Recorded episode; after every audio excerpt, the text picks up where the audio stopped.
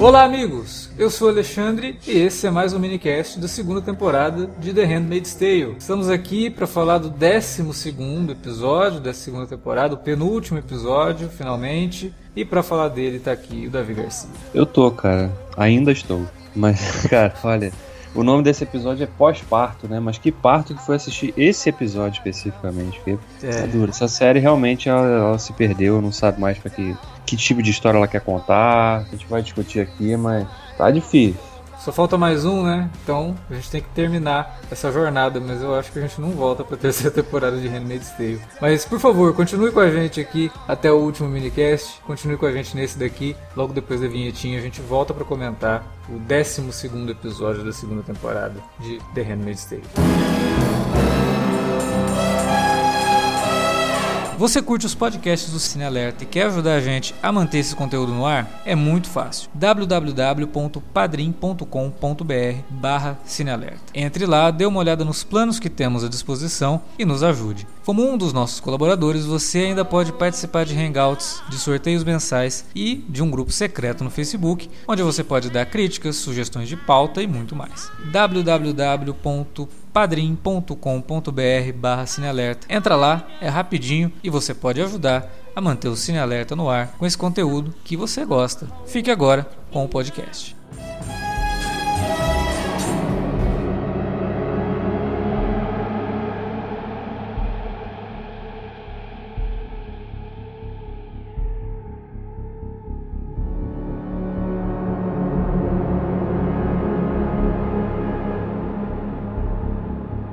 Davi, você começou ali, a gente estava conversando antes de, de, gravar, e você falou um negócio que eu quero que você comece falando a mesma coisa que você falou para mim. Você começou esse episódio e pensou o quê?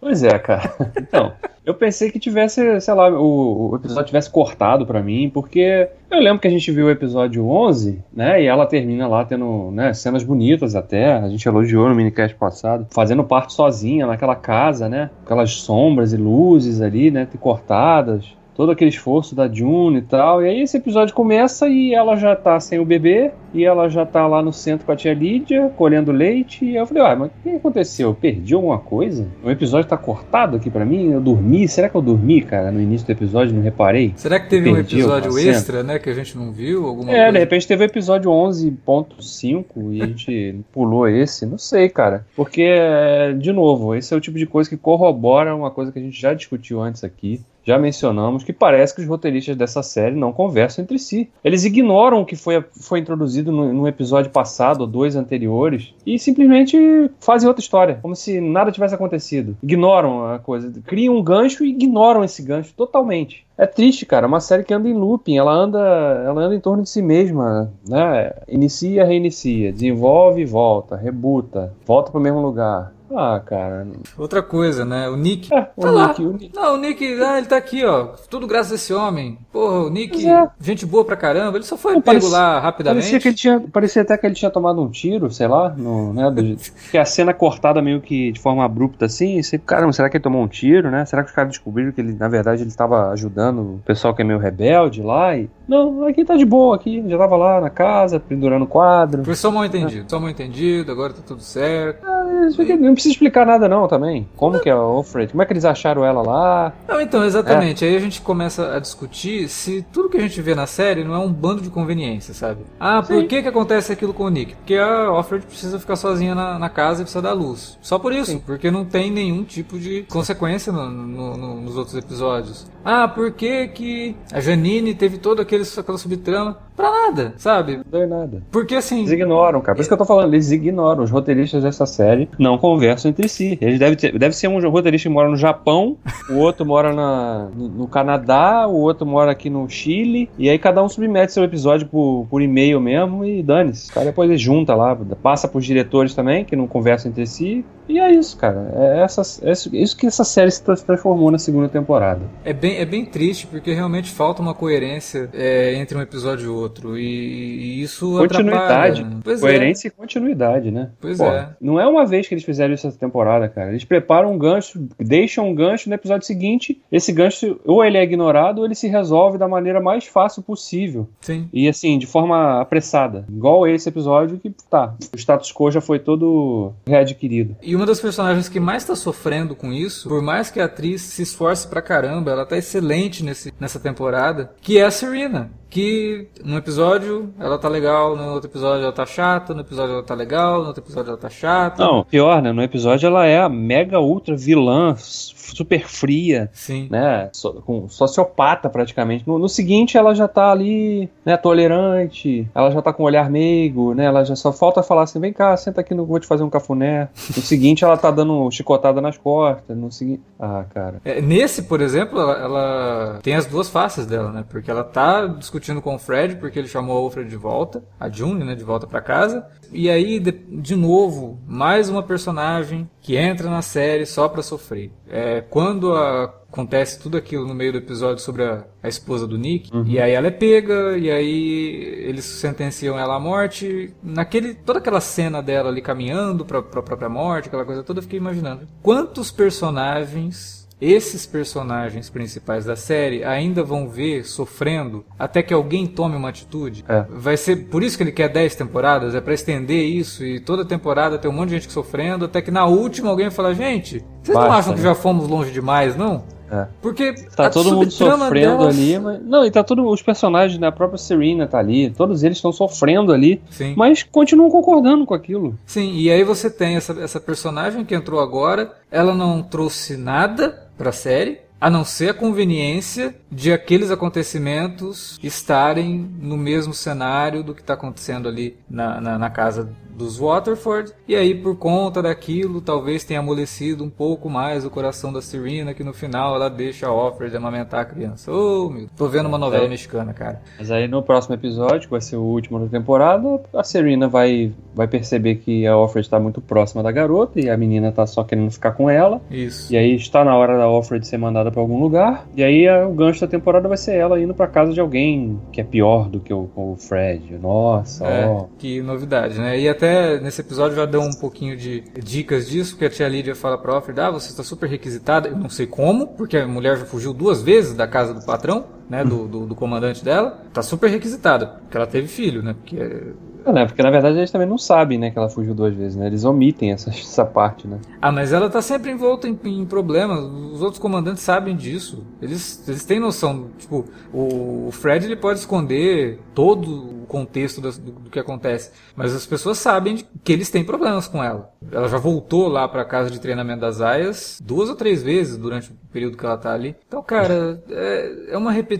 de coisas e parece realmente que a série não tem para onde ir. O que eles estão continuando da história original, que não tinha nessa continuidade, que eles estão se propondo a continuar, é algo que não faz jus ao que foi mostrado na primeira temporada e parece que está na mão de gente que realmente não tem criatividade ou não sabe exatamente para onde a história deveria ir, deveria caminhar. Então, como o livro termina de uma forma ambígua, tudo tem que ser ambíguo no resto da série, porque eles também não sabem para onde isso vai.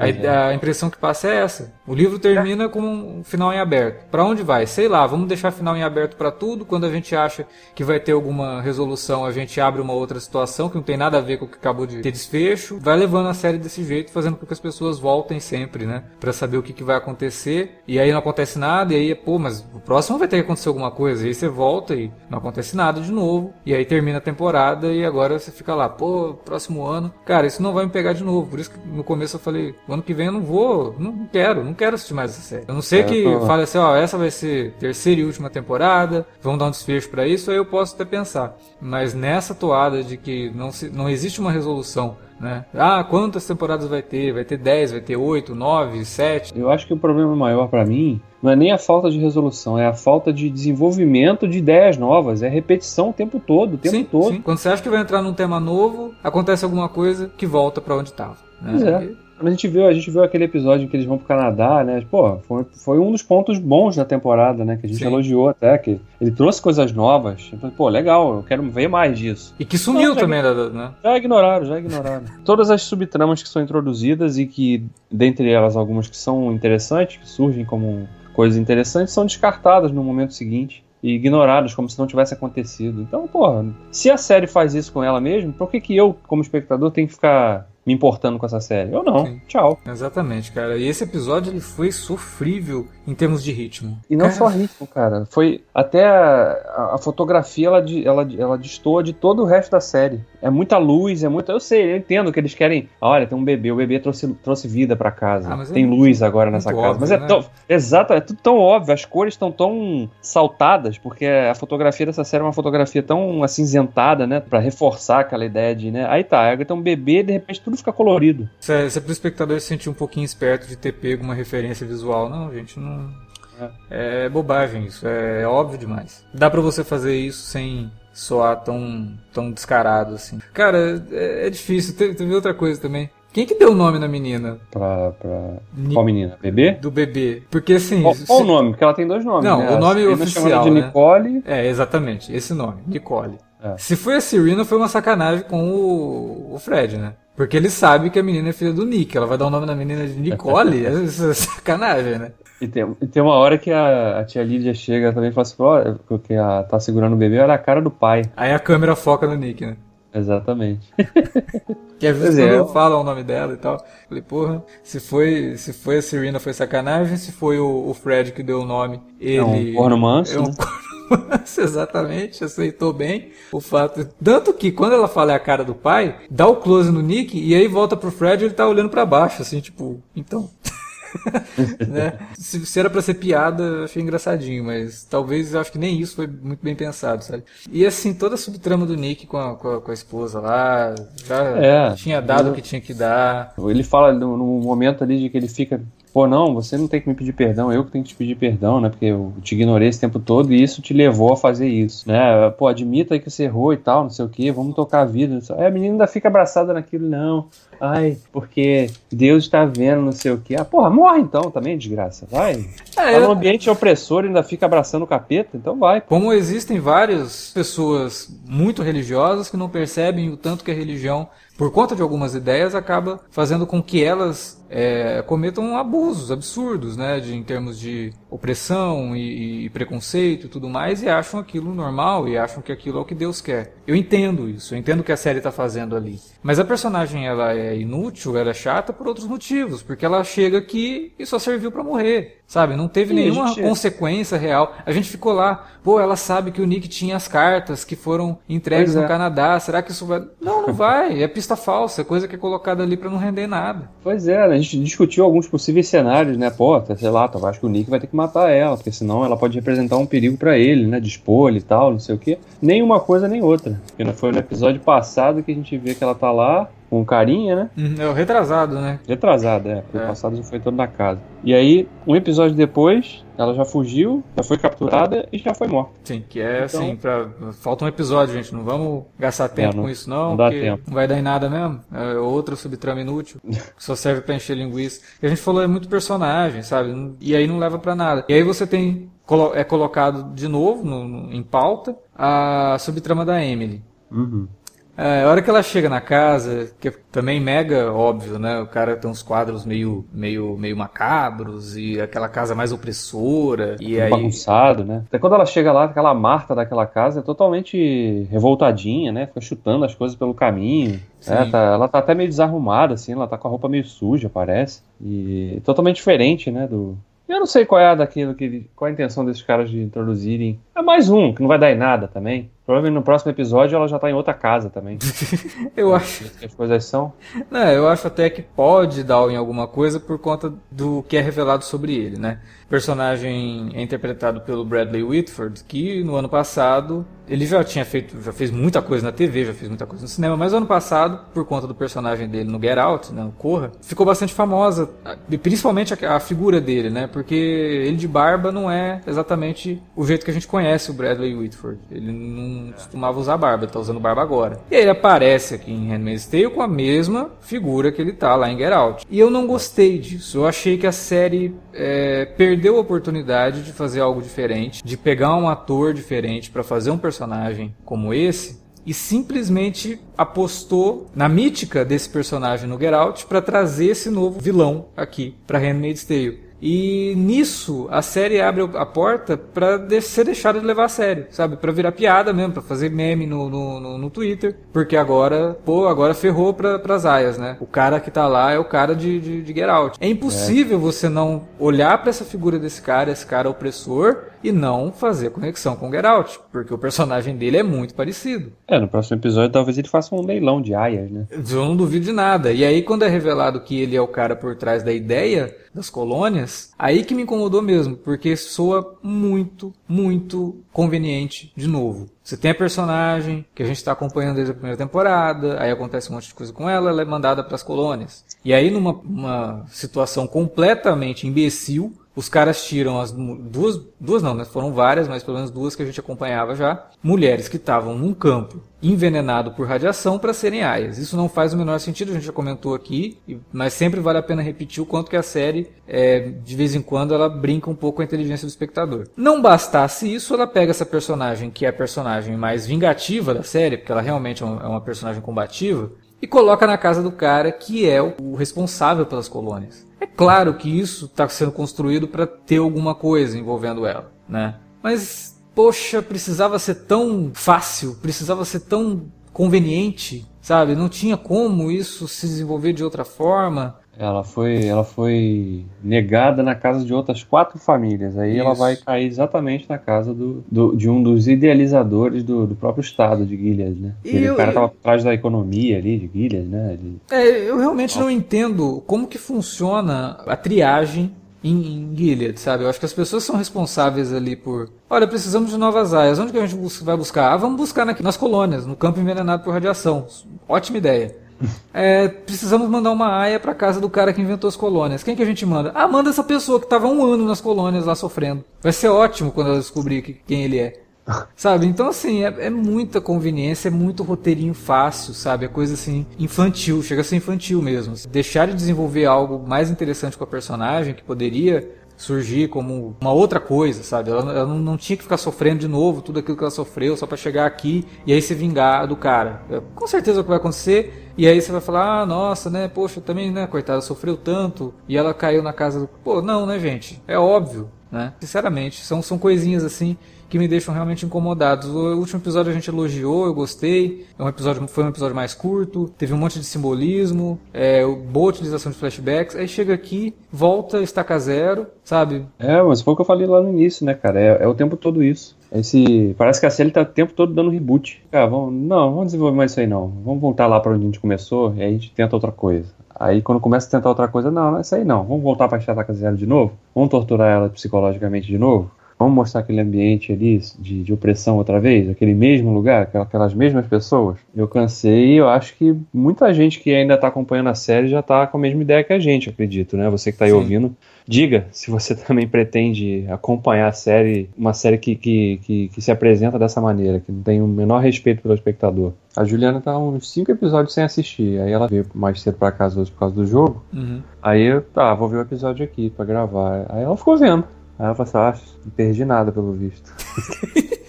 é, parece que Handmaid's Tale é uma série que dá para você assistir o primeiro e último episódio de cada temporada. Não precisa passar por tudo isso, não. Teve uma ouvinte nossa, que é a Renata, ela até come começou um comentário lá no, na, no, nosso último programa falando assim: Eu achei engraçado. Eu tenho ouvido todos os podcasts de Handmaid's Tale até aqui e venho concordando em tudo, mas esse último episódio eu achei super chato. Né? Então ela fala várias coisas. A gente já sabia que ela ia dar a luz de qualquer jeito, enrolou uma hora de episódio para que isso acontecesse e tal. E ela toca no ponto aqui da Janine, né? É, uhum. Que não deu em nada realmente, porque não faz o menor sentido que a Serena, sabendo de toda a história da Janine, queira que a June não fique com a criança, né? E aí você tem esse episódio para lidar com isso. E aí o que atina a, a Serena a manter a criança com a June não tem nada a ver com a Janine. Pois é.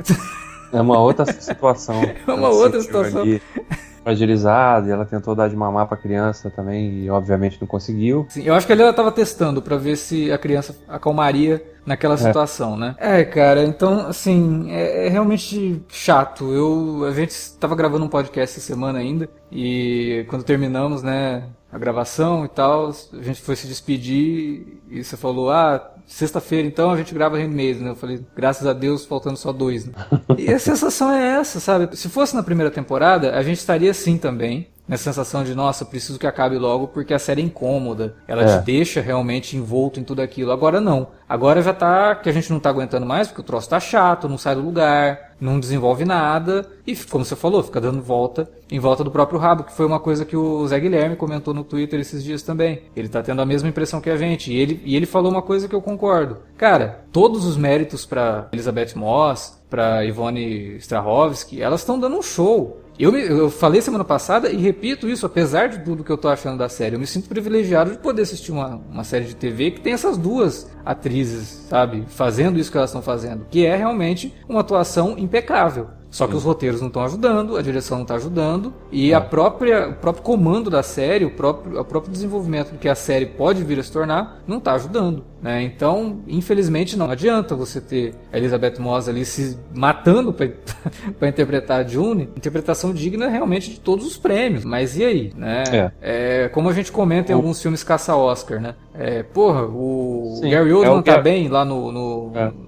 Destino de uma Nação, porra, tá ótimo, tá legal pra caramba, mas o filme não presta, o filme é ruim. Sim. Sabe? E aí, o que, que adianta? Adianta, né? Fazendo a analogia do, do, futebol, é o jogador que fica em campo dando embaixadinha, né? Domina bem a bola, dá bicicleta, mas, não, mas o time não ganha. Então é. não adianta nada. Não, ele não faz gol, ele só, só sabe fazer malabarismo com a bola, mas não faz gol, né? E aí o time também não, o resto do time também não ajuda e o, o time não, não, não, ganha nada. Aí não adianta, cara, sinceramente. É, é muito difícil ter vontade de voltar para comentar Handmaid's Tale do jeito que tá. E eu, eu não vou ser enganado, não. Eu sei que o último episódio vai tentar dar alguma reviravolta para falar, olha, próxima temporada você não pode perder. Não vai me pegar, cara. Eu não vou assistir essa série de novo. É o que eu falei no começo, a não ser que falem que, porra, ficou muito boa, ou porra, porra, vai ser a última temporada, aí eu posso pensar em voltar. Mas do jeito é. que tá, aí eu acho que não. Eu acho difícil que a série melhore ao ponto da gente falar, nossa, olha, realmente, hein? Valeu até a pena passar pela segunda temporada. Nessa situação é. e no futuro que é, que, que, é. que é prometido pra série, sabe? Da série durar muito tempo. É, nisso você falou, eu acho que é a única possibilidade disso acontecer é realmente se eles estabelecerem que, bom, a série vai acabar na próxima temporada, ou vai no máximo até a quarta temporada, e aí a gente já.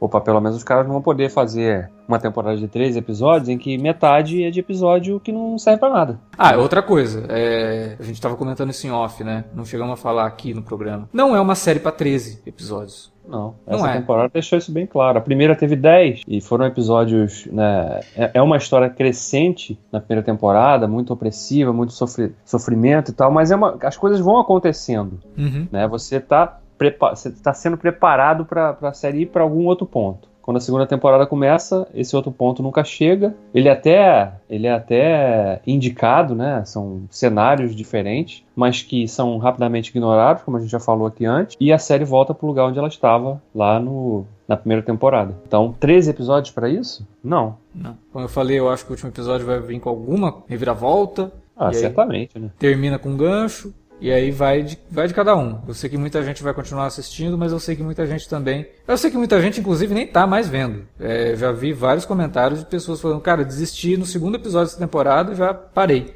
Então eu acho que vai ter muita gente que não vai voltar e isso vai refletir na audiência. Quero acreditar que vai refletir na audiência ao ponto do Rulo perceber e falar, putz, acho que não vai dar para segurar isso aqui mais sete anos não, hein? Exageramos, hein? É, fala, avisa aí o rapaz. O orçamento, que, é, né? Avisa aí o produtor que aquela declaração dele foi muito infeliz, ele não devia ter falado aquilo. Aí, prêmio não paga conta, né? É, exatamente. Quem paga a conta para esse serviço é o assinante. Se o assinante não assiste. É, mas o prêmio faz o cara às vezes assinar para poder assistir, né? Esse que é o grande, o grande problema, entre aspas. Ah, é, aí assinou, mas ele viu que. Não, tá, tá, mas é aí, é isso? Então, ah, não, não dá. É, tem que ver se o Hulu tá perdendo assinante. Se tiver, é um, um sinal de alerta aí.